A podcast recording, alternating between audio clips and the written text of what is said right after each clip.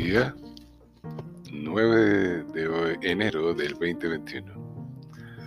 Hoy voy a leerles una parte de mi libro Cuentos Cortos Compendio de Relatos, volumen 1. El cuento de hoy se llama El Honor. Dice así, espero sea de su agrado. En el penthouse de la Torre B del edificio 44 Street se desarrollaba un happy hour muy particular.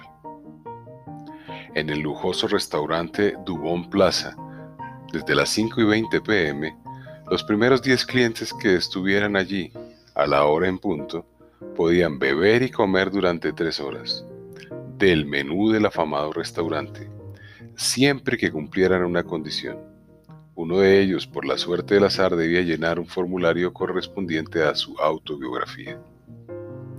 Ese julio de 2030, la gente estaba muy dispuesta para el juego y la diversión por el verano que estaba en plenitud. Un grupo de jóvenes se puso de acuerdo para, una vez terminadas sus tareas a las 5 pm, salir corriendo para llegar a ganar el beneficio publicitado. De los diez jóvenes que realizaron el acuerdo, nueve llegaron a tiempo. Un décimo cliente fue un extraño del grupo original. Corrieron al interior del establecimiento, ocuparon las mesas y el extraño se dispuso en el bar. Cuando iba a proceder al sorteo, el último cliente, el sujeto extraño, se ofreció y nadie puso reparo. Al extraño, una hermosa joven de gabardina y gafas oscuras, el barman le entregó el formulario de autobiografía para su diligenciamiento.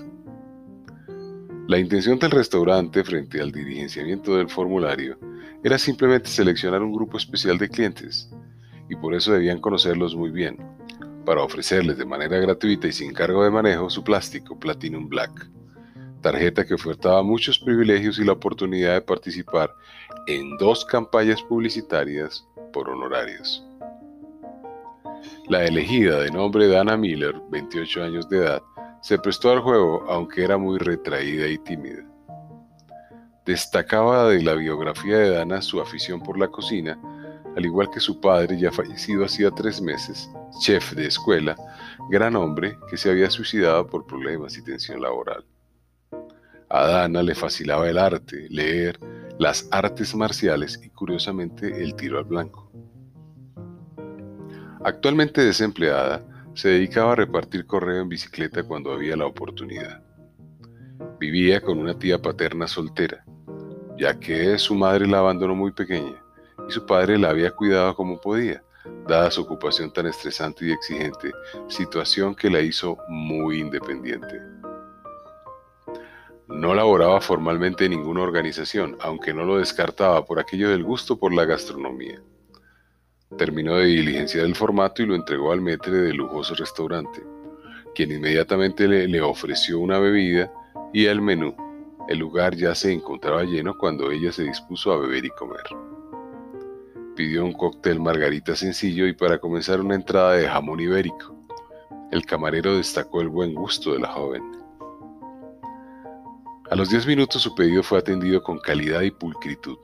El mesero la saludó y le preguntó si se conocían.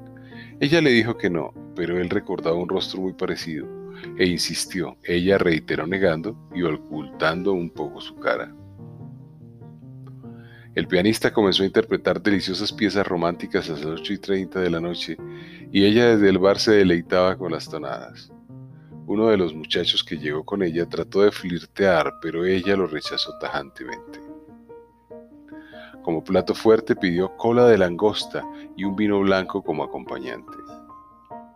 Mientras degustaba su deliciosa comida, fue invitada por el metre a hablar con el administrador del lugar de nombre Tom Anderson, cuando terminara de cenar, para discutir sobre los privilegios de su tarjeta, adquirida gracias al hecho de haber cumplido los requisitos exigidos. Cuando se dirigió a dialogar con Tom, otro mesero pareció reconocerla, e incluso el mismo Tom. Cuando se la presentaron, se inquietó y sostuvo haberla conocido a ella, lo cual negó.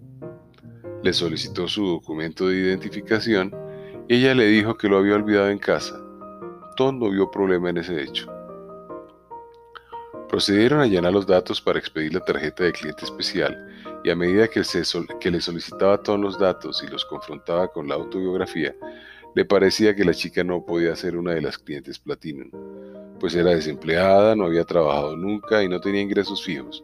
Por lo tanto, decidió ofrecerle una alternativa, opción que consistía en asistir tres o cuatro veces más al establecimiento como invitada especial para que disfrutara de happy hour pero sin condiciones. Dana se molestó con la propuesta y exigió que se cumpliera la oferta original que se le había hecho. Tom se negó y le pidió que por favor fuera comprensiva y no hiciera escándalo. La discusión se fue tornando más intensa. Dana explotó y comenzó a gritar airadamente para que se cumpliera lo prometido. Salió corriendo y solicitó a varios de los muchachos que ingresaron con ella, bajo la misma propuesta, que la acompañaran para ratificar lo prometido.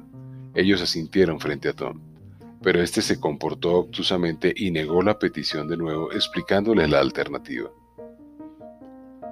A los muchachos les pareció adecuada la alternativa y se retiraron.